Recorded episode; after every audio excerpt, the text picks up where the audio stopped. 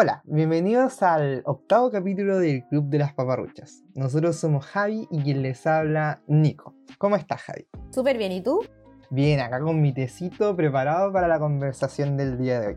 Y esto porque luego de reiterados capítulos en que nos dedicamos a analizar distintas películas, más bien intensitas, hablamos de drama, hablamos de terror, hablamos de amor, eh, creemos que es justo y necesario darnos un tiempo para reírnos un poco, sobre todo en el contexto en el que nos encontramos.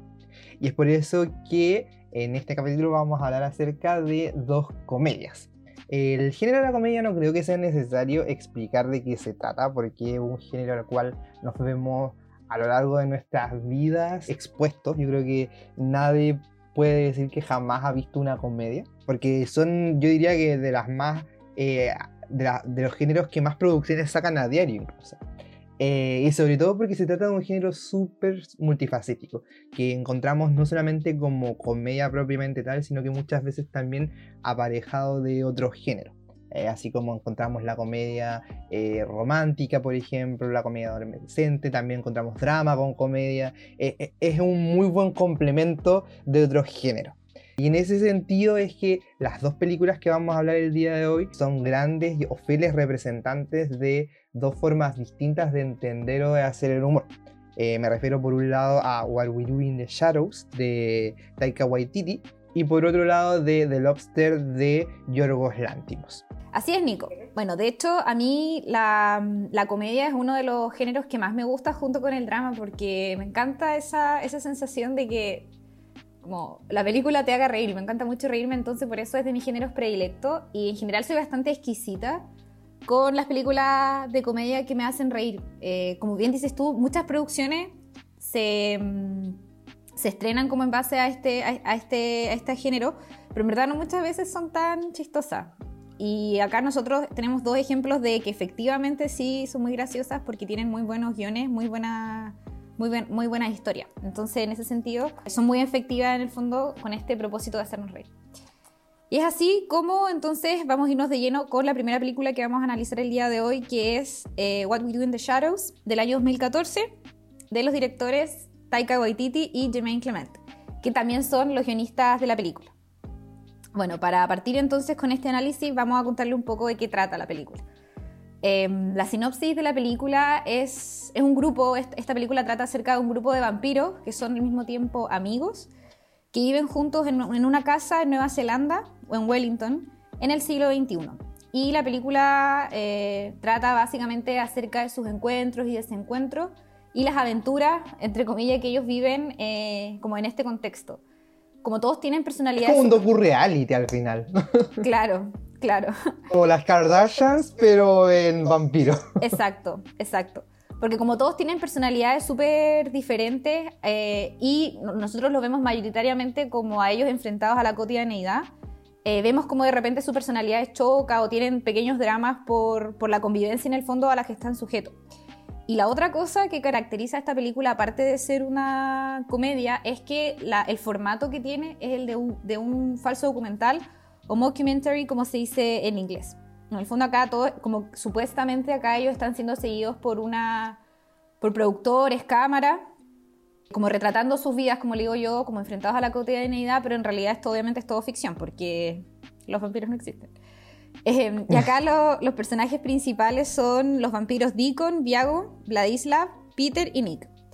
Em, bueno, acá originalmente el grupo de amigos son todos ellos excepto Nick, y como para caracterizarlos un poco, Podemos decir que Deacon sería el vampiro como chico malo. Es el más joven de todo este grupo de vampiros, pero en realidad tiene como casi 200 años. Pero joven en el fondo en comparación con los otros vampiros, porque lleva siendo vampiro. Claro, la edad es relativa acá, un constructo. Exactamente.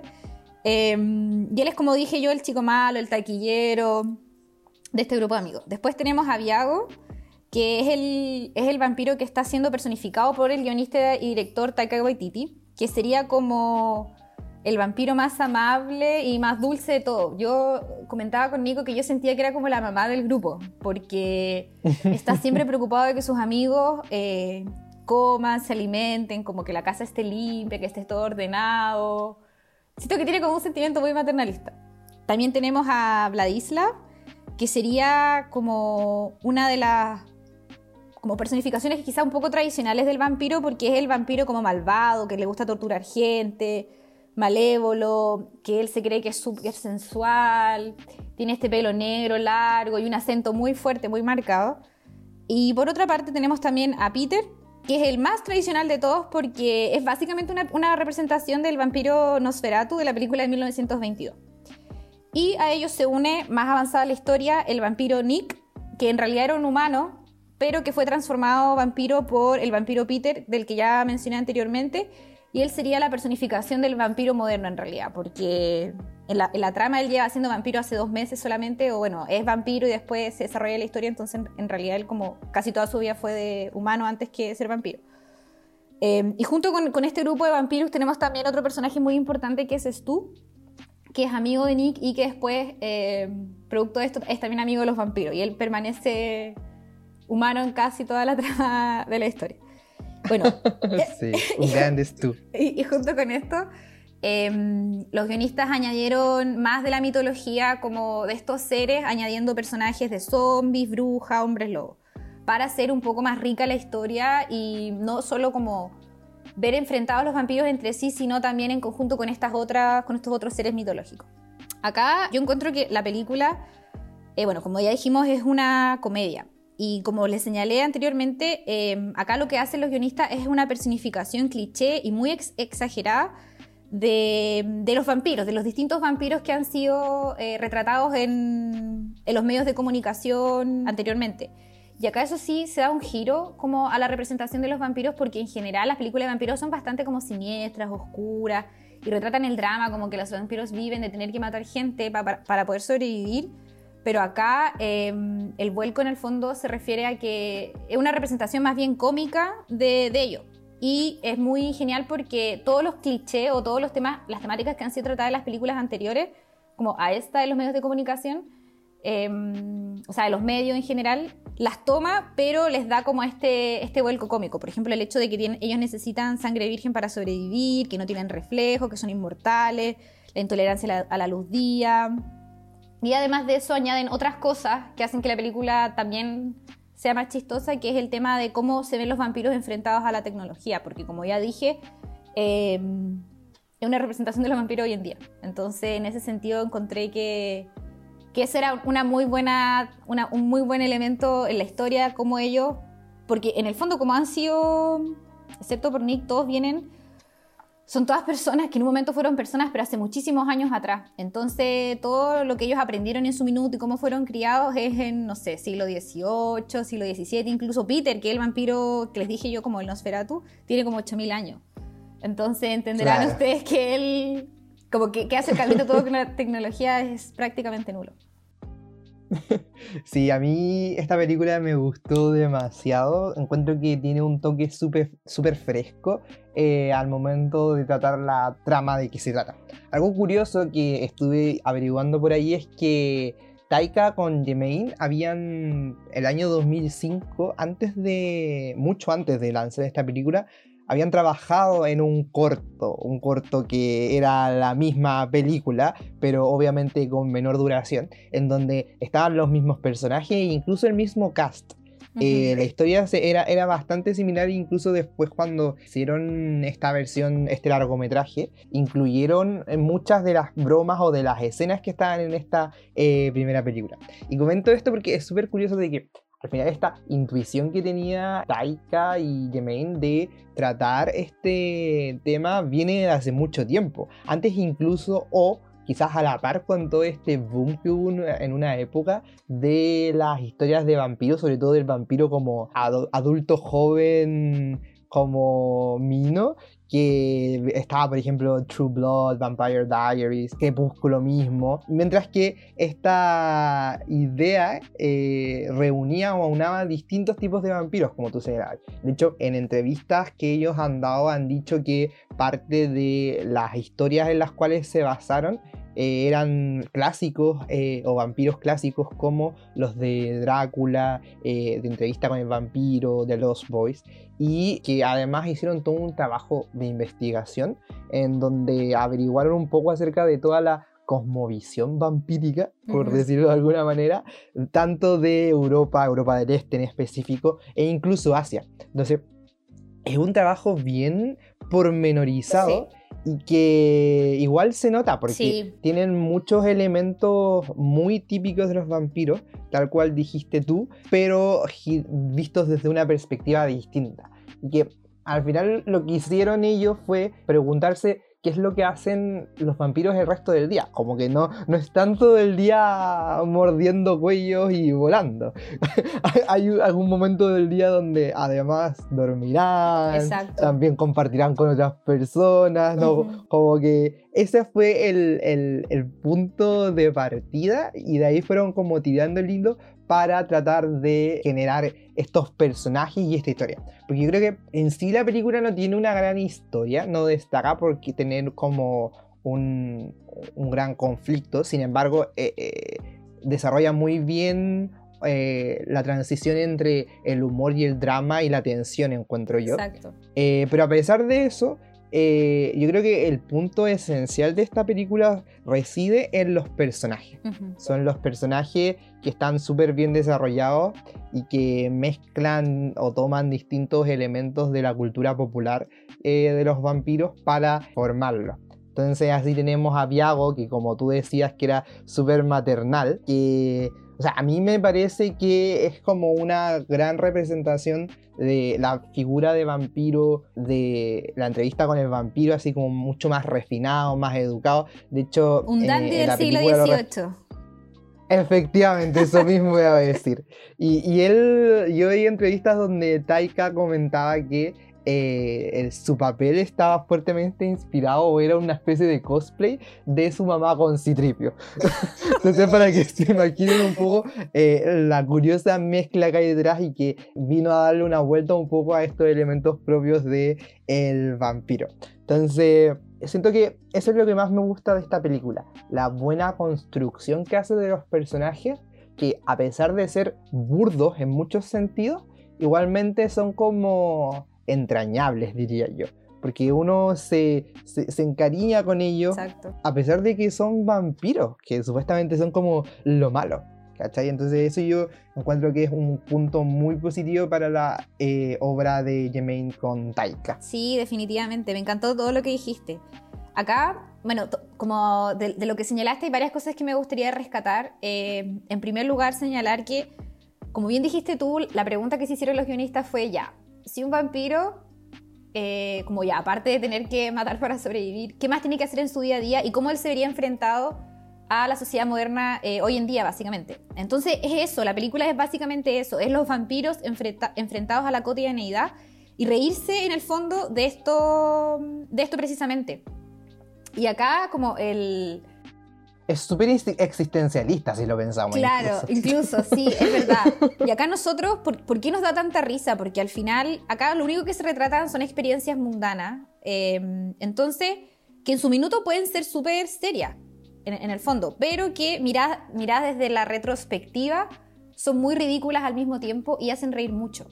Em, acá como parte de la trama, eh, que me pareció a mí fabuloso y muy chistoso, con que Viago cita a todos los, a, todos los ocupantes de la casa, a su amigo al final, a una reunión porque él está muy descontento con la división de tareas del hogar que se ha efectuado porque hay personas que no han cumplido con eso. Entonces le dicen a... ¿A quién no le ha pasado? Exacto, le dicen a Deacon, como Deacon, no has lavado los platos en cinco años. Y muestra la pila de platos llenos de sangre, súper sucio, y eso es demasiado chistoso. Y, y como que en el fondo es el conflicto que tienen, que son cosas tan cotidianas que tú decís como ya, y un vampiro también se ve enfrentado a eso y eso da mucha, causa mucha gracia al final. Y como bien dijiste tú, el tema de que la investigación pormenorizada que hicieron respecto a la, a la, vida de los vampiros, a, a cómo han sido personificados a lo largo de los años, encuentro que es un elemento muy bien trabajado y muy bien ejecutado también, porque se nos añaden todas las cosas, como todos los clichés típicos, todas las temáticas típicas de, este, de esta mitología, y son añadidos a la película de una manera muy natural y como cero forzada, como que al final está ahí, pero no es como que, ay, ya, eh, es por conveniencia el guion que lo hicieron, sino que no, está muy naturalmente eh, incorporada y eso me pareció muy bueno. Hay un ejemplo muy chistoso también, de que acá los chiquillos ya como que el único día que pueden salir en la noche. Entonces ellos salen en la noche y quieren pasarlo bien. Y quieren entrar a un club, a un nightclub, pero no pueden entrar porque el guardia del nightclub no los invita. Y como se sabe que los vampiros tienen que ser invitados a los lugares a los que van, y es muy chistoso eso porque dicen, pucha, no podemos entrar porque nunca nos dice como sean bienvenidos, sino lo que les están pidiendo son sus como cédulas de identidad. Identificaciones. Exacto. Claro. Entonces eso me dio me dio mucha risa y como bien dice Nico, es algo que mm, no se había representado antes en, en, en, otras películas, en otras series, porque como dije ya, siempre acá el drama es en torno a como que ellos tienen que matar y que son los malvados, mientras que acá el tema de que ellos tienen que matar gente y chupar sangre para sobrevivir es como meramente accidental y solo lo hacen porque así es la única manera que tienen de sobrevivir, pero no es porque sean malos. De hecho, todos tienen personalidades súper llamativas y complejas que produce lo que dijiste tú, como que le, tenemos cariño al final a todos los personajes porque todos tienen, todos tienen cosas chistosas, al mismo tiempo existe cierto conflicto entre ambos porque hay personalidades que chocan, pero en general son todos personajes como seres comunes y corrientes, pero añadido el tema que son vampiros, que no es tan central en la trama como, o sea, es central en la trama obviamente porque son los vampiros, pero en el fondo como que la trama no ronda solo en que ellos son vampiros, sino en muchas otras cosas más, que eso a mí me pareció muy muy, muy atractivo. Sí, voy a citar a una amiga que dice que, eh, o sea, que cuando habla de este tipo, este como fenómeno, dice que los personajes no son cartulinas, sino que tienen como mayor relieve, como Exacto. les añade un poco de tridimensionalidad al final cuando los tratan. Exacto, y, y eso encuentro que está muy bien hecho.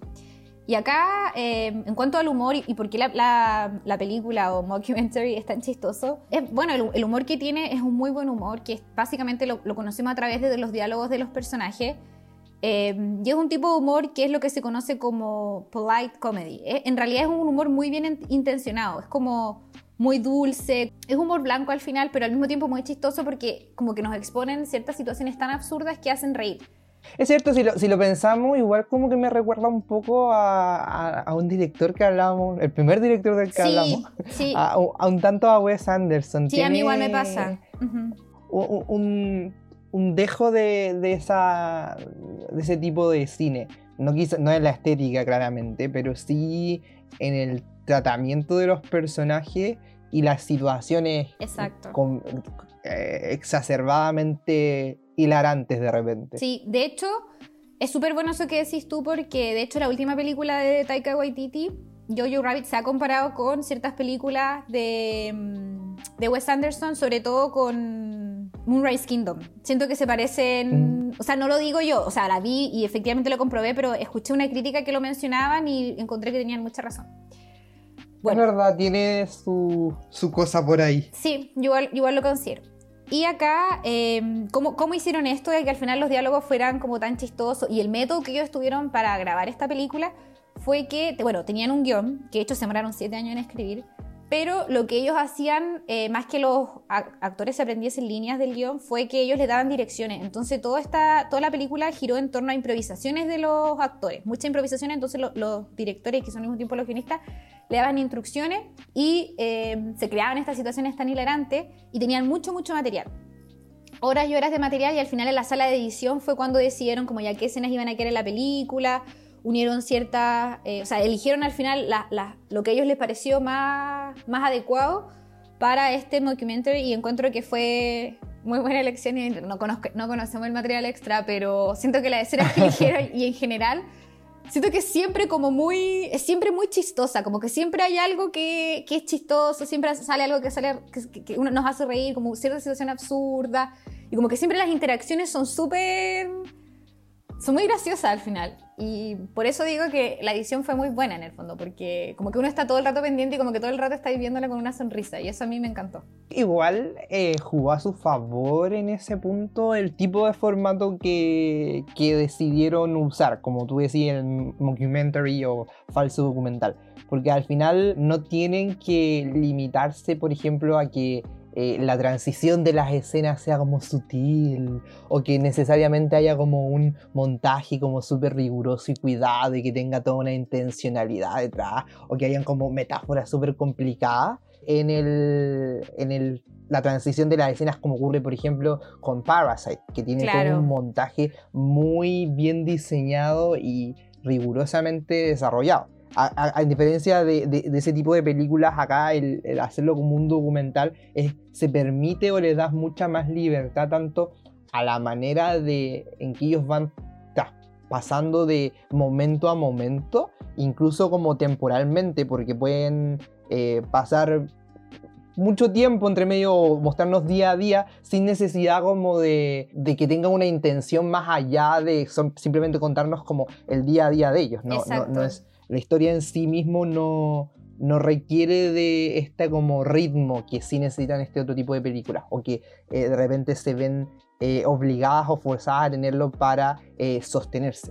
Yo creo que el, formato que, en el cual se desarrolla la película eh, fue súper útil al final también para ellos. Y yo creo que era relativo con esto y por qué debe haber funcionado muy bien, tiene que ver con lo que mencionaba yo al principio, que esta historia como es una, una, historia antigua para ellos, que desde 2005 vienen trabajando, que ya conocían, como que estaban bien interiorizados, y porque eran el mismo cast y además ellos son todos entre sí son amigos. O sea, quizás más cercanos o no, pero tenían la confianza también como para prestarse a la improvisación, para como darse ciertas libertades, para enganchar con ciertas tallas de repente. Entonces yo creo que eso se nota y se transmite a través de la pantalla, como la buena onda que había entre el cast y la química. Porque yo creo que eh, esto es una historia súper coral si bien podríamos decir que en ciertos momentos Viago parece ser como el. Más que el protagonista. Personaje principal. Claro, pero más que el personaje principal es como quien el presentador de este, de este Keeping with the, with the Vampires.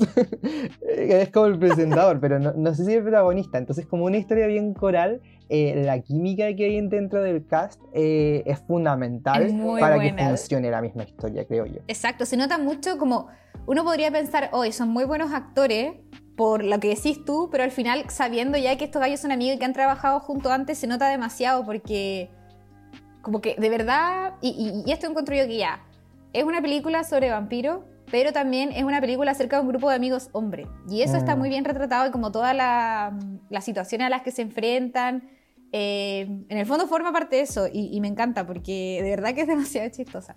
Esta es una película de bajo presupuesto que en principio ellos querían ser financiados por grandes productoras estadounidenses, pero al final eh, decidieron que no porque eso los podía limitar en como la creatividad o, las ideas y el guion que ellos querían y también con los actores que querían que participaran del proyecto, porque seguramente sí, y lo dicen en ciertas entrevistas, que si hubiesen sido financiados por productoras, lo hubiesen como, se incorporado otro actor famoso, que eso iba a impedir que trabajaran este grupo amigo. Entonces al final decidieron quedarse solo con su presupuesto chiquitito y mm, igual fue muy buena decisión porque les fue súper bien en la taquilla.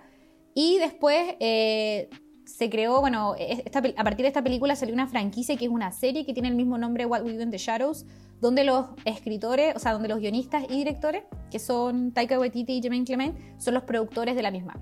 Entonces, al final todo sale bien. Sí, fue, fue, fue un buen resultado. Yo creo, yo creo que fue mucho mejor de lo que esperaban incluso. Eh, como tú decís, si tenían ese presupuesto tan chico, probablemente eh, no aspiraban a mucho, aspiraban probablemente a recuperar lo invertido y al final les fue muy bien. Entonces, al nivel de desarrollar toda una franquicia, y es casi como una antología, diría yo. Exacto, y le ha ido súper bien también a la serie, ha recibido nominaciones a premios, ha sido muy aclamada. La idea al final yo creo que es, es como lo fundamental acá fue la idea muy buena que tuvieron, como de este mm, mockumentary sobre vampiros enfrentados a lo cotidiano en el siglo XXI. Eso encuentro que es muy, muy buena idea. Así que al final es una perspectiva que no se ha tratado. Entonces, además de, ser interesante, es novedosa. Yo creo que eh, el día de hoy, que estamos como eh, llenos de mucho remake y todo eso, de repente es bueno también ver este tipo de propuestas frescas, novedosas, con una nueva manera de presentarnos un tema, por ejemplo, tan manoseado a lo largo de la historia del cine y que al final fue rindió frutos, fue exitoso y tiene este toda esta franquicia detrás ya hoy en día. Bueno, y para terminar entonces, comentemos nuestras escenas favoritas. Si quieres partes tú, Nico. Uy, ya.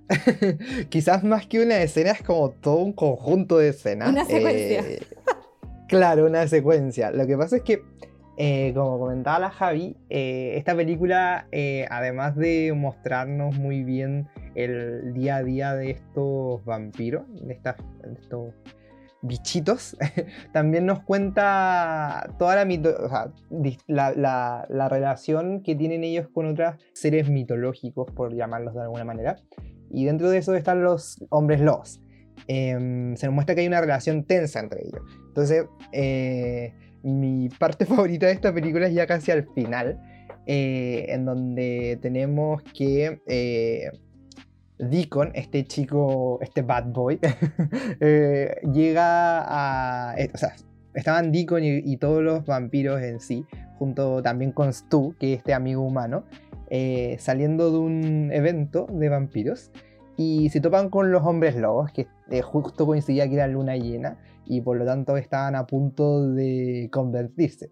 Dato importante o de vital importancia es que eh, los vampiros acá nos muestran como un grupo de hombres bastante conscientes de sí mismos y que evitan o, añoran no convertirse en vampiro. Entonces siempre nos muestran como súper, perdón, en hombres lobos. Y por eso nos muestran siempre súper preocupados de que, no sé, amárrense a un árbol para por favor no se conviertan en hombre, o sea, que si se convierten en hombre lobo no atacan a nadie. Trajeron su ropa para no romper su ropa cuando se conviertan y cosas así. Entonces justo estaban a puertas de convertirse en hombres lobo y aparece Deacon, que como que les encantaba provocar por alguna razón que no se nos Era conflictivo, sí. Claro, sí, como que le gustaba echar la choria. y va donde los hombres lobos y los empieza a provocar. Entonces ahí se genera un conflicto entre ellos, una disputa eh, bastante ridícula, diría yo, pero a la vez súper violenta. De hecho, en un minuto nos muestran que uno de los camarógrafos muere. Sí. Entonces, es bien fuerte, de alto impacto, diría yo, esta pelea. Y mi punto más específico, o sea, el punto específico que me gusta de esta parte es que al final de esta escena o de esta secuencia nos muestran que eh, Stu, este personaje que es el humano que nosotros no, no, nos encariñamos mucho, porque al final era la puerta entre los humanos el siglo, del siglo XXI y estos vampiros, yo, todos los vampiros le adquirieron mucho cariño. Y él nos muestran que luego de esta batalla eh, muere, lo vemos tirado ahí, yo, pasamos por secuencias súper tristes, donde Nick, que era el amigo, es tú, que había, lo había introducido a este clan, está súper deprimido. Cuando tiran la bufanda al, como al lago, que era la que le había tejido claro. Nico. Claro, Deacon le había tejido una bufanda, la tiran al lago, así en un acto súper catártico, casi como estos funerales vikingos. Faltó puro que le tiraran la, la flecha y lo quemaran. Sí. sí, entonces vemos que están súper afectados todos, deprimidos. Y, y, y, los entiendo, porque para mí uno de mis personajes favoritos, y nunca lo, me voy a cansar de decirlo, fue Stu, que es un gran personaje, aguante Stu. Sí. Y, y, ya pasa el tiempo y de repente estos chicos reciben una llamada de Nick que había dejado de ir como a su casa. Eh, le dice como, oiga, les tengo una sorpresa. Y Chan, vemos que esto está vivo. Efectivamente no había muerto, fue todo un engaño. Yo me sentí estafado, pero a la vez me sentí muy alegre porque estaba muy apenado también. Eh, porque Stu no había muerto, sino que se había convertido en hombre lobo. Entonces, yo creo que esa fue como mi secuencia favorita por lo gracioso que hay detrás, por la mezcla de emociones que tenía y, y también porque algo que ya había dicho hace un segundo respecto de Stu es que él era una especie de puerta entre estos dos mundos, pero a la vez, o sea, pero ahora además se añadía que también iba a ser como eh, el nexo entre los hombres lobos y los vampiros porque a partir de que eh, tú se vuelve un hombre lobo, también empiezan a fraternizar eh, los vampiros con estos hombres lobos y aparentemente a generarse una nueva amistad entre ellos. Así que por eso esa es como mi secuencia favorita de esta película. Exacto, es una muy buena, es una muy buena parte. Bueno, es al final de la película y es una muy buena forma de terminar la película porque es todo como feliz y chistoso. Entonces, Sí, es caótico. Exacto, y sigue siendo fiel en el fondo a la, a la, trama y a la película misma. Así que sí, una muy buena elección. Bueno, en mi caso, eh, mi escena favorita es. Bueno, para contarle, para contextualizar esto un poco, había mucho conflicto en el grupo de amigos entre Icon y Nick. porque Deacon sentía que Nick, el vampiro que había sido hace poco transformado en vampiro, como que le copiaba y le decía a los demás a los demás miembros del grupo como oh no ven que está usando una chaqueta parecida a la mía y estaba también enojado con él porque como que este gallo le estaba contando a todo el mundo que, que, era vampiro y eso era algo que ellos trataban de mantener en secreto por los conflictos que les podía traer si es que la gente se enteraba que ellos eran vampiros. Entonces evidentemente era algo que era, no, podían andar contando. Pero como Nick encuentra que es tan genial ser vampiro y está tan contento con, con este hecho como de que va a vivir eternamente y, todo lo que implica ser vampiro se lo andaba contando a la gente como si nada. La cosa es que en esto, de que él anda contando a, las personas que es vampiro, se lo pasa a decir sin querer a un caza vampiro. Y mm, lamentablemente este caza vampiros llega a la casa de los vampiros, eh, del grupo de vampiros, y lamentablemente mata a Peter, que es el vampiro más viejo, el que nosotros le dijimos que era como un Nosferatu. Y mm, acá es súper dramático igual, de hecho, esa escena. Y la cosa es que obviamente se enteran de que esto fue producto de que Nick anduviera contando que él era vampiro, entonces Deacon y Nick se empiezan a pelear. Empiezan a tener una, una, pelea muy acalorada porque obviamente, o sea, se murió uno de sus grandes amigos y obviamente quieren estar muy, muy, muy enojados. La cosa es que justo cuando está pasando esto, eh, y por los gritos y el escándalo que se está produciendo, llegan unos policías a la casa de los vampiros y es demasiado chistoso porque eh, obviamente ellos no pueden enterarse de lo que está pasando porque obviamente que lo denunciaría. Entonces Viago decide hipnotizarlo. Les dice que no van a ver nada fuera de lo normal. Entonces los policías están pasándose por la casa viendo que todo esté en orden, pero no ven nada de lo que realmente está ocurriendo porque están hipnotizados. Y es muy chistoso porque de repente apuntan como al cielo donde están justamente peleando Nick y Deacon porque los vampiros vuelan y les dicen como, oh, miren eso. Y como que todos piensan que se dieron cuenta de que están peleando los vampiros, pero en realidad están diciendo que no tienen detector de humo. Y es muy chistoso. y después, después bajan al sótano, que es donde el cazavampiro había matado a Peter. Y el, el cazavampiro está como debajo de, una, de un bloque de cemento que se cayó con, con toda esta, como con la pelea que hubo entre Peter y el cazavampiro que al final terminó matándolo y le dicen como, oye, ¿qué le pasó a él? Y el gallo que está muerto como tirado en el suelo, y le dicen, ah, no, está solo borracho. Y le dicen, no, pero parece incómodo con ese trozo de cemento encima. Ah, sí, después le pondremos una manta, sí, no sé qué, jajaja. Ja, ja. Y es muy chistoso porque esto, estos policías son, son... De hecho, ellos salen en la misma escena que elegiste tú, Nico.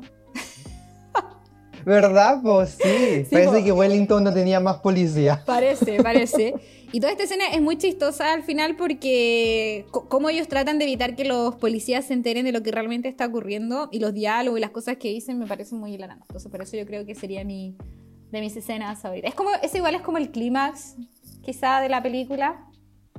De hecho ahí es cuando después de eso enjuician a, Nick por lo que hizo y esa parte también es chistosa. Pero esta parte en particular me pareció a mí más, más chistosa que quizá otras de la película. Efectivamente, sí. Igual es curioso que las dos escenas que ya hemos elegido, cada uno mezclan un poco de, drama con el humor, que justamente viene a reforzar lo que decía en un principio, que al final eh, la comedia no solamente es comedia en sí misma, sino que muchas veces está ahí emparejada con otro tipo de género. Entonces ya habiendo terminado con, o, dando término a esta, al comentario respecto a What We Do in the Shadows, eh, podemos pasar a hablar acerca de la segunda película que queríamos comentar el día de hoy, que se trata de The Lobster o La Langosta en español, que es una película del año 2015, eh, es una sátira del director griego Yorgos Lántimos, cuyo guion fue hecho por él junto con el guionista también griego Efimas Filippo. Se trata de la tercera película que ellos hacen juntos. Antes habían trabajado en Dogtooth o Canino o Quinodontas, el Alps, y esta eh, viene a ser la primera película en inglés de ellos. Eh, las otras películas habían sido antes eh, en griego. Además, eh, Yorgos Lantimos también dirigió eh, La Favorita, película que estuvo bien renombrada en los, últimos premios. Y en esta película en específico, en The Lobster, contamos con la actuación de grandes figuras. Por un lado tenemos a Colin Farrell protagonizando la misma, en conjunto con grandes actrices como Rachel Weisz, Olivia Colman y Lea Seydoux. Esta película nos traslada específicamente hacia un mundo distópico en un futuro no tan lejano, en un lugar que no se nos especifica, en donde hay un régimen implantado que segrega a la gente y la segrega en base a si es que se encuentran emparejados o no. Entonces, este mundo lo que hace es, de una manera bastante rígida, sin admitir flexibilidades entre medio, dividir a las personas, ya que se entiende como un ideal de vida el que las personas mismas estén eh, en pareja o hayan formado una familia. Entonces, quienes están dentro de este primer grupo eh, han logrado como el ideal de vida y tienen su vida normal en, la gran ciudad, mientras que aquellas personas que no han logrado conseguir una pareja eh, son llevados a un hotel en donde tienen 45 días para conseguir eh, a su media naranja. Por otro lado, también tenemos aquellas personas que, como siempre en todo régimen tan rígido, existen, que son una especie de resistencia, que son un grupo de personas que no encajan o no se sienten, no les gusta esta idea de verse obligados o forzados a encontrar una pareja como ideal de vida que son los solitarios o loners, y que viven en los bosques para esconderse de básicamente la policía de este mundo, porque si los capturan, eh, luego los llevan al hotel para que consigan pareja. Entonces, un punto importante además de recalcar de este mundo es que este plazo que les comentaba yo para conseguir parejas, si es que se vence y ellos no han logrado conseguir una pareja dentro del mismo hotel, son convertidos en animales. Eh, en el animal que ellos elijan. Entonces así vemos cómo la película, a la vez de esta construcción de mundo, nos presenta una gran crítica acerca de cómo son las relaciones sociales hoy en día y de la cierta, no deshumanización, pero sí exclusión de repente podría decirse de aquellas personas que no cumplen con los estándares de vida que generalmente se han impuesto o que se han aceptado por todos, que serían por un lado los solitarios o loners y también los solteros que todavía no logran conseguir eh, pareja y que si se vence este plazo serían degradados a la categoría de un animal. Entonces es en este contexto en que nosotros conocemos a David, que es el personaje de Colin Farrell, que es un hombre de mediana edad y que había sido dejado recientemente por su mujer luego de una relación de 12 años.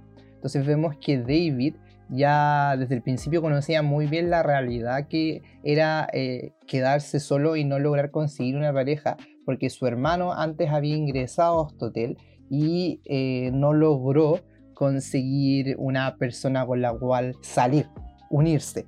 Entonces él se había convertido en un perro y vemos como David entonces entra a este hotel con este perro que era su hermano y se enfrenta a distintas situaciones ahí tratando de encajar en un sistema que parece no ser el más ideal para él. Entonces esta es la, trama principal de la película que como ya decía yo em, nos representa de una manera bastante inteligente Em, lleno de referencias y metáforas bien profundas. Yo creo que dos cosas principalmente. Por un lado, eh, nos representa el cómo al día de hoy parece que hay estándares eh, en los cuales se eleva como la o se idealiza la vida en pareja como la única opción posible y todos aquellos que estén fuera de esto eh, están en cierto sentido como no logrando ser felices o no logrando su mayor potencialidad de vida. Y por otro lado yo también creo que nos trata una cuestión superhumana también, que es el miedo a la soledad.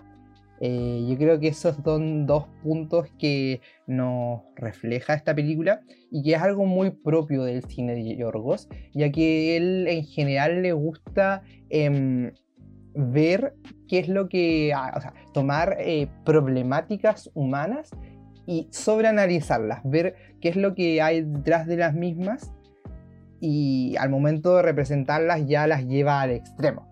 Exacto, exacto. Como bien dijiste, todo es una sátira, entonces obviamente que todo es exagerado y exacerbado. Acá si yo tuviese que describir en una palabra esta película, yo diría que es una película brillante. A mí me encantó porque mm, encuentro que la historia, y principalmente, y bueno, con la historia es el guion, está muy bien escrito. Y es lo más importante al final en, la película porque es por lo que más destaca en la historia. Obviamente que también visualmente es bonita, pero es nada demasiado innovador o demasiado llamativo, más allá de la historia, porque obviamente el, el director quería que nos centráramos en eso. Em, y de hecho, yo le decía a Nico que em, si bien es una película muy entretenida, incluso si uno la ve por primera vez, a pesar de que no entienda mucho, porque creo que es una película que hay que ver al menos dos veces para entenderla por completo. Pero sin perjuicio de ello, ya la primera vez uno la disfruta mucho porque nos presentan escenas súper absurdas que causan mucha gracia.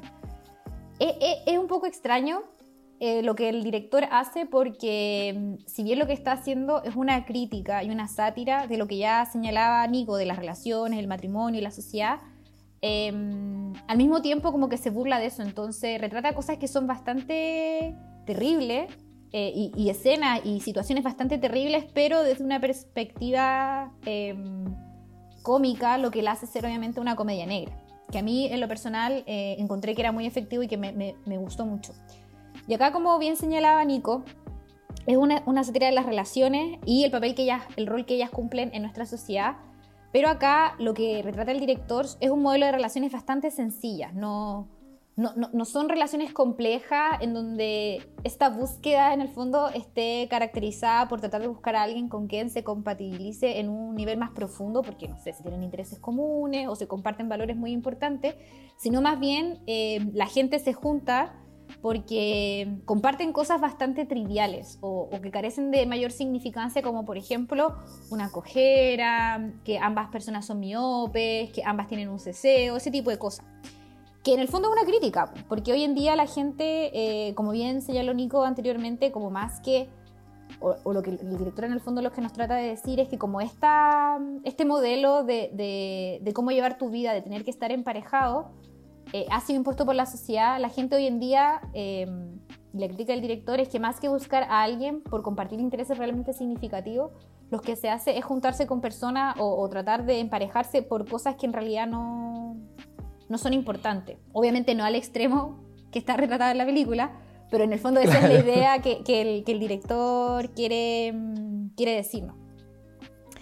Em, y acá, como bien señalo yo, e, en la película, en realidad ni siquiera es como que realmente se amen, sino como ya comparten esta cosa en común, entonces van a irse a vivir juntos. Más allá de que si se aman o no se aman, a pesar de que ellos lo dicen, pero en realidad como todo esto está expresado y cómo los, actores, o sea, los personajes están hablando, va muy en sintonía con eso porque son siempre como discursos súper monótonos, es como todo demasiado genérico y mm, como artificial, que en el fondo... Eh, fortalece al final la idea de la historia, que eso a mí me pareció muy inteligente como el director hace que todo tenga, como en este mundo, como que todo tiene sentido. De hecho, eh, como están así, la mayoría de los personajes ni siquiera tienen nombre, nunca se los nombra, excepto tres personajes que son David, John y Robert, que son los tres amigos, que como que se retrata su... cuando ellos llegan al hotel, y que también son nombres súper genéricos. Y eso a mí también me llamó mucho la mm. atención porque no, no, es nada como que llame demasiado la atención. De hecho, es todo súper como monótono, aburrido, podría decirse. Es que frente a lo que tú decís, yo creo que me gustaría mencionar varias cosas. Lo primero, respecto al tipo de personajes que, se construyen en esta película, tiene que ver con una forma de mecanizarlos como son casi que robots. Exacto. Y, y, eso tiene mucho que ver con lo que, con lo que hemos planteado de que acá la película, más allá de que, de, que las relaciones se generen a partir de un sentimiento, son como racionalmente entendidas, pero al extremo. Entonces es como, ya, nosotros tenemos esta característica en común, será más o menos relevante, pero lo importante es que cumplimos con un requisito, así como en objetivo, en abstracto, por eso nos vamos a juntar. Y eso es como súper mecánico, antes que algo como sentimental. Entonces, por eso yo creo que los personajes también tienen esa forma tan monótona de hablar, porque en cierto sentido nos quieren emular que son personajes que han perdido a tal nivel su, su emotividad que, que, son simples máquinas y que, que ni siquiera sienten. Por otro lado, respecto a eso que tú decís de que los personajes en general, salvo estas tres excepciones, son, no tienen nombre y son representados por, como por sus características eh, como distintivas, eh, yo creo que esto tiene que ver también con esto que hablaba de la deshumanización. Al final las personas en cierto sentido son mirados como meros objetivos para lograr esta finalidad de trascender y, de conseguir como este ideal de vida. Y que yo creo que también es porque es súper humano lo que ellos buscan, si lo pensamos. Porque ellos quieren formar pareja para vivir obviamente en la ciudad, pero yo creo también para no ser marginados, porque si lo pensamos, las personas que no logran conseguir pareja son reducidos a tal nivel de que son convertidos en un animal y luego obligados y forzados a vivir eh, de esa manera el resto de su vida. Y ya obviamente pueden generar como relaciones animales, pero en cierto sentido también se les excluye, se les segrega y probablemente de una de las maneras más eh, brutales que se podría pensar en esta película. Entonces, entiendo igual el motor que tienen los personajes para tratar de de una u otra manera conseguir pareja, pero eso a la larga también implica como una reducción del, otro a lo más básico sin ver cosas más profundas de ello. Y una última eh, cosa que me gustaría también mencionar respecto a lo que tú decís es que estos personajes también, en general, obviamente comentaba que había una especie de eh, resistencia, pero en general siguen, son como ovejitas, como borreguitos que siguen la, corriente, no se cuestionan el funcionamiento de esta sociedad, ni tampoco buscan eh, revertir o darle una vuelta a esta mirada de sociedad que está impuesta. Como que asumen que esta es su realidad y, ya se encuentran totalmente embebidos de ella a tal punto de que eh, incluso aquellas personas que se encuentran afuera del hotel y que por lo tanto son los solitarios, los loners, también tienen esta lógica de si es que llegara a emparejarme con alguien, tiene que ser eh, con este, tiene que ser alguien que tuviera este, esta característica en común bastante básica. Y eso es súper llamativo porque lo vemos eh, en un personaje que es el personaje de Rachel Weisz, que es uno de los solitarios, de los loners, con quien eh, luego de abandonar el hotel David, nuestro protagonista, va a generar un vínculo. A pesar de que los loners eh, tenían estrictamente prohibido generar vínculos. Porque algo interesante que hace Yorgos también es que no solamente al final el régimen oficial eh, tiene reglas súper estrictas respecto a la forma en la cual tienen que emparejarse, sino que también estas personas que se encuentran en, en la periferia también tienen reglas estrictas y una de ellas es que no pueden emparejarse, tienen que hacer todo solo. Entonces ahí entramos a un nuevo punto de conflicto. Exacto. Eh, y vemos cómo este personaje también tiene esta, esta estructura bien metida en su cabeza. Sí, de hecho eso era algo que quería señalar yo, que como bien, como bien señalamos desde un principio, la, película es una sátira del rol que juegan las relaciones en la sociedad, pero al mismo tiempo también de la sociedad, porque como bien dijiste tú, Nico, eh, vemos estas dos e, e, estos dos retratos. Tenemos por una parte como la sociedad eh, normal, por así decirlo, donde las personas tienen que encontrar pareja y hay un montón de reglas que ellos tienen que seguir y eso es súper estricto. Eh, y al mismo tiempo, como la disidencia, quienes se oponen a esto, aún así se, imponen reglas a sí mismos que también tienen que seguir de manera muy estricta. Entonces, de cierta forma acá lo que nos está diciendo el director es que sin perjuicio de dónde nosotros nos encontremos, si nos oponemos o no nos oponemos al régimen que está instituido, de todas maneras, la sociedad se va a organizar en base a, normas y ciertas reglas que hay que seguir muy estrictamente. Lo que a mí me parece muy interesante, y si uno se pone a pensar, en realidad es así, como da lo mismo en qué, en qué contexto nos ubiquemos, siempre como seres humanos, y quizá es algo como muy, de, muy, muy que forma parte de nuestra naturaleza, eh, organizarnos en torno a normas y reglas que tenemos que seguir. Y eso a mí me encantó porque encontré que era muy, como muy asertivo en, expresar esa idea. Em, y lo otro que, que, señalaste tú de que en el fondo lo que nos está tratando de decir el director con esto de que usan tonos tan monótonos y como que son todos personajes genéricos, sin mayor profundidad, que solo conocemos una parte insignificante y muy trivial de su caracterización, eh, es lo que señala tú, como que se lo está, mm, como que ya eh, por el hecho de, vivir insertados en esta sociedad, están casi que absolutamente desprovistos de emociones, pero acá es muy bacán que también lo añade el director, como que igual a pesar de eso, podemos ver emociones en, principalmente en el personaje de Colin, eh, Colin Farrell, que él si bien ya como que forma parte de esta sociedad y como que tiene todos los ideales totalmente insertos en su mente, porque él sí está convencido de que el amor de su vida tiene que también ser eh, corto de vista como él, eh, él sufre, él sufre cuando matan a su hermano, por ejemplo. Lo que yo encontré muy genial porque, como bien dijiste tú, como que nosotros vemos todos estos personajes de previstos de emociones, pero acá vemos una excepción que a mí me pareció muy bueno. Y también cuando él se enamora del personaje de Rachel, que también es, eh, tiene, es corta de vista, y mm, a pesar de que él tiene inserta esta idea en su mente de que tienen que compartir esta característica, cuando ya no comparten esa característica porque algo, por algo que ocurre más tarde en la película, que la e, esta galla que sí también la protagonista queda ciega, él de todas maneras trata de hacer todo lo posible para estar con ella a tal punto de querer ser ciego también. Porque en el fondo, a pesar de que está casi que es como deshumanizado, como dijimos anteriormente, todavía tiene esa emoción y, verdaderamente ama a Rachel. Y esa yo creo que es la pregunta fundamental que, se nos hace, la, que nos hace la, la, película. Es como realmente si las relaciones son tan artificiales, así como nos han presentado durante toda la trama, o en realidad puede haber relaciones reales. ¿Qué es lo que pasa en particular con estos dos, con estos dos personajes? Bueno, no nos da una respuesta. Es una pregunta que queda un poco abierta al final de la, de la película, lo que a mí me pareció también brillante y, genial, porque al final eso es lo que nosotros tenemos que mm, preguntarnos a nosotros mismos, como en la sociedad que estamos viviendo, como si las relaciones son o no son reales, en base a todas estas cosas que el director ha criticado anteriormente. Que a mí eso de verdad que me encantó y el hecho de que no haya quedado respuesta me parece aún más genial. Sí, es que el guion está muy bien trabajado. Yorgos y Efimas vienen trabajando esta idea desde que habían terminado la filmación de Quinodontas o Canino o Dogtooth, eh, lo cual implica un gran tiempo de, desarrollo de la misma. Y ello se nota en muchos detalles. Por lo pronto en la historia misma, como tú señalabas.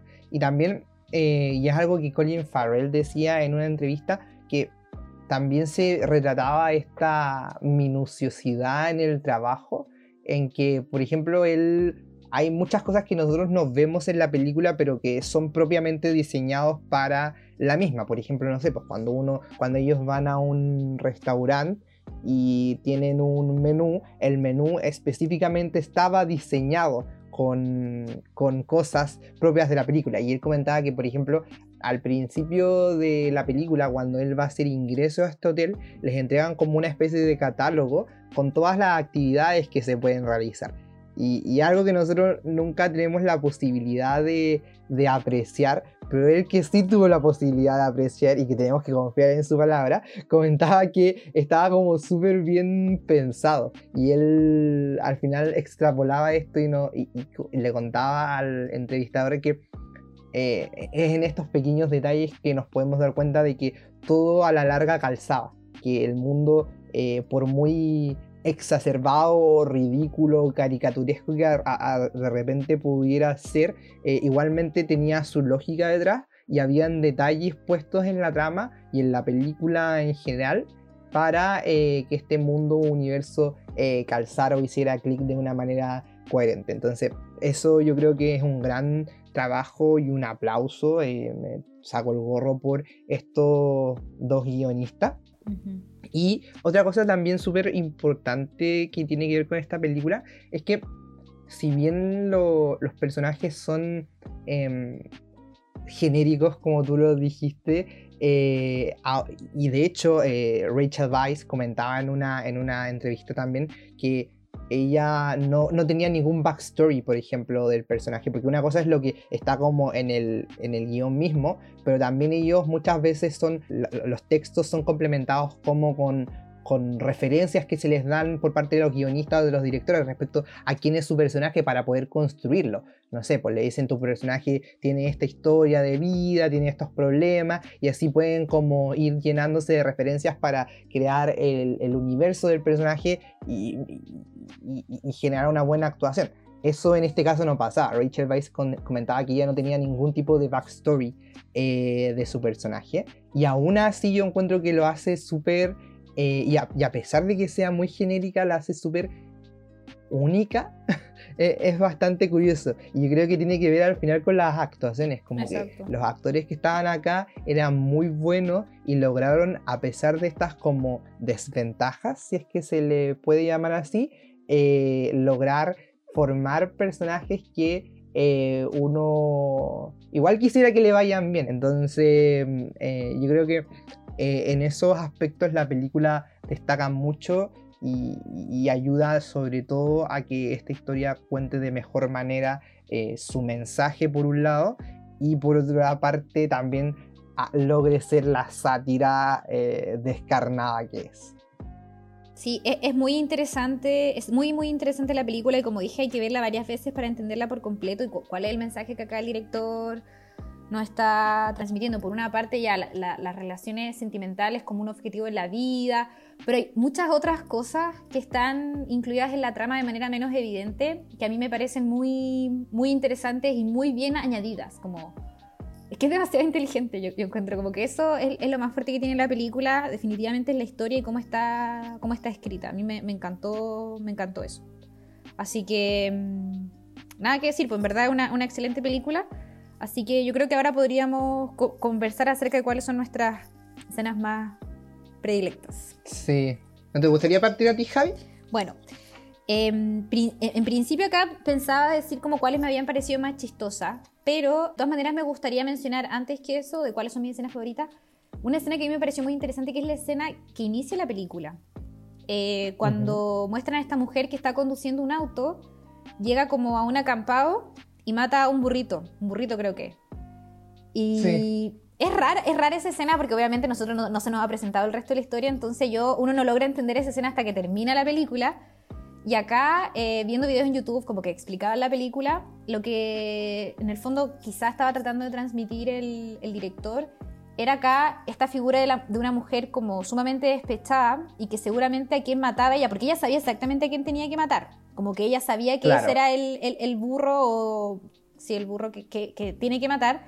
Y seguramente es porque este burro, cuando era humano, era pareja de ella y seguramente mm. se, por alguna u otra razón se separaron. Ella quedó muy afectada por eso y lo que él está, porque él, ese burro en, este acampado cuando ella lo mata no está solo. Y de hecho el personaje de Olivia, Olivia Colman lo dice en la película que no hay que estar triste por eventualmente ser transformado en animal porque esto es una nueva oportunidad para encontrar pareja. Y vemos acá a este, a este burrito que está con otros burritos donde seguramente pasó esto que decía la, Olivia Colman, como que él había encontrado una pareja y había iniciado una nueva vida. Y entonces acá vemos efectivamente que quizá eso es lo que pasó, que este burro encontró eh, como esta nueva oportunidad de emparejarse y lo que acá es una, es una familia y la mujer está muy despechada y por eso lo mató. Me pareció bastante interesante y no la entendí desde un principio, pero ahora yo creo que, que debe haberse referido a eso. Y otra escena que me gustó mucho, que esta ya sí es más chistosa, porque bueno, esto es una comedia, como que en verdad lo que, todo lo que hemos hablado como que suena más, a drama, pero en realidad la película es una comedia, porque se nos exponen situaciones bastante burdas que hacen mucho reír, como situaciones muy absurdas. Y una de ellas es cuando el personaje de David está paseando por el hotel con la que en su minuto pensaba ser su pareja, que es la mujer que le dicen como desalmada, la mujer sin corazón, sin alma, que es una mujer que no tiene emociones, como que es súper cruel. Y él está en ese minuto fingiendo tener esa misma característica para poder ser emparejado con ella. Pero en realidad él no es así. Entonces tiene que hacer, como hacer este subterfugio de no tener emociones y de repente se encuentra con uno de sus amigos, su mejor amigo supuestamente, que ella había encontrado a esa altura una pareja, pero también estaba fingiendo tener la característica de esa mujer que era que le sangraba la nariz en, en momentos inoportunos. Y él le dice, y ella, él está con esta, con esta, con su pareja que tienen una hija, porque le habían asignado una hija, porque aparentemente estaban teniendo problemas y los hijos siempre ayudaban a solucionar todo, supuestamente. Claro, eso, eso es lo que nos dice y que también es un guiño al final a, a, estas como eh, convenciones de la sociedad hoy, pues, de que cuando la pareja tiene problemas, ay, tener un hijo puede venir a arreglarlo todo. Y, nos lo dicen literalmente al principio de la película. Exacto. También el personaje de Lidia Colman. Y acá eh, este personaje le dice a. que es el que cojea, pero acá él está fingiendo que le sangra la nariz. Le dice a la niña, como, mira, anda a darle un beso a tu tío David. y la niña va y le va a dar un beso al tío David, pero David dice, porque está fingiendo no tener alma, como, ¿para qué quiero yo el beso de una estúpida pequeña niña? Y le pega una patada a la niña. y eso suena demasiado chistoso, porque es tan estúpido todo. En fin, esas dos escenas yo diría que me, me gustaron mucho. Sí, son muy buenas escenas. En mi caso, a mí, mi escena que me hizo reír mucho eh, y que es bastante burda y gráfica em, tiene que ver con, que, con algo que quizás no desarrollamos mucho, así que voy a contarles un poco de qué va para contextualizar, que es que, como comentábamos, eh, David en algún punto eh, termina escapándose de este hotel y se va a los bosques a unirse a la resistencia formada por los Loners. Em, quienes eh, están tratando de desbaratar de cierta forma eh, este sistema, sobre todo eh, comprendiendo un poco la lógica del mismo y del hotel. Y es por ello que el, personaje de Lea Sidhu, que es como la líder de este movimiento, va en reiteradas ocasiones a la ciudad a hacer, me imagino que investigación de campo, llamaría yo. Y va acompañada de tres personas. Un chico que no nos dicen muy bien cuáles son sus características. Em, David y el personaje de Rachel Weisz, quienes concurren muchas veces a la casa de los papás de Lea, eh, quien finge eh, formar parte como de este sistema y ser muy exitosa. Entonces, eh, ahí para añadirle más realidad al engaño que hacen ellos a los papás de, de la líder, em, David y Rachel fingen ser pareja lo que les cae como anilla al dedo porque ellos ya desde hace un tiempo nos revelaron que estaban sintiendo cosas el uno por el otro. Entonces, eh, si a esto le sumamos lo que comentábamos de que ellos tenían prohibido estrictamente generar algún tipo de vínculo entre los loners, em, obviamente que para ellos esta oportunidad de fingir ser pareja a, vista y paciencia de todo el mundo les venía muy bien porque podían desatar todas sus pasiones. Lo que nadie contaba es que lo iban a hacer de manera tan explícita y en un momento tan inoportuno, porque eh, en específico en una de estas visitas a la ciudad estaban estas cuatro personas en la casa de los papás de, de la líder, quienes le estaban tocando música, así estaban pasando el rato. Y, David con Rachel están ahí como, o sea, Colin Farrell con Rachel están ahí como piolamente, de repente como que Rachel le empieza a apoyar como la cabeza en el hombro y Colin también, después se toman la manito, empiezan las caricias y ya así poco a poco vemos como casi básicamente comienzan a tener como relaciones sexuales ahí con ropa y hasta que en un punto como que el personaje de Lea le dice como basta, esto ya fue demasiado grotesco. Entonces la ridiculez detrás de esa escena a mí me encantó mucho eh, lo burdo de, esta y sobre todo cómo los personajes se perdieron como todo tapujo y fue como, ¿sabéis qué? Tenemos la posibilidad, estamos fingiendo supuestamente que somos pareja, así que aprovechémonos y entreguémonos a, eso, a, ese, a esa sensación que hace tanto rato veníamos eh, sintiendo que no habían podido dar eh, rienda suelta. Así y por eso me gusta mucho esa escena. Es bien chistosa y ridícula a lo largo de toda la película en verdad nos retratan situaciones de ese calibre. Muy buena. Sí, efectivamente. Y eso, pues yo creo que ya nada más queda eh, invitar a la gente que nos está escuchando que eh, les sigan la pista a estos dos directores. Tienen trayectorias quizás no tan largas, pero sí muy prominentes. Exacto. Eh, tienen varias películas a su haber bastante interesantes, así que eh, cualquiera que decidan ver sin duda va a ser una buena experiencia. Podrían partir por estas dos que les comentamos. Y eso, eh, no sé si te gustaría decir algo, Jai. Básicamente que les recomiendo demasiado ambas películas. Ambas películas que sin importar cuántas veces se vea se disfrutan mucho. A mí se han convertido ya en esas películas que veo... Estoy aburrida y digo, ya voy a ver esa película porque me gusta mucho. Y también, como dice Nico, eh, revisar cuál ha sido el, resto de su filmografía, porque son ambos muy buenos directores, son súper jóvenes, de hecho. Así que hay que estar expectante para los nuevos estrenos que vayan saliendo. Sí, así que eso, síganos. Eh, muchas gracias por estar ahí nuevamente una semana más. Publicamos capítulos todas las semanas y nos pueden seguir en nuestro Instagram como arroba el Club de las Paparruchas. Chao. Chao, chao.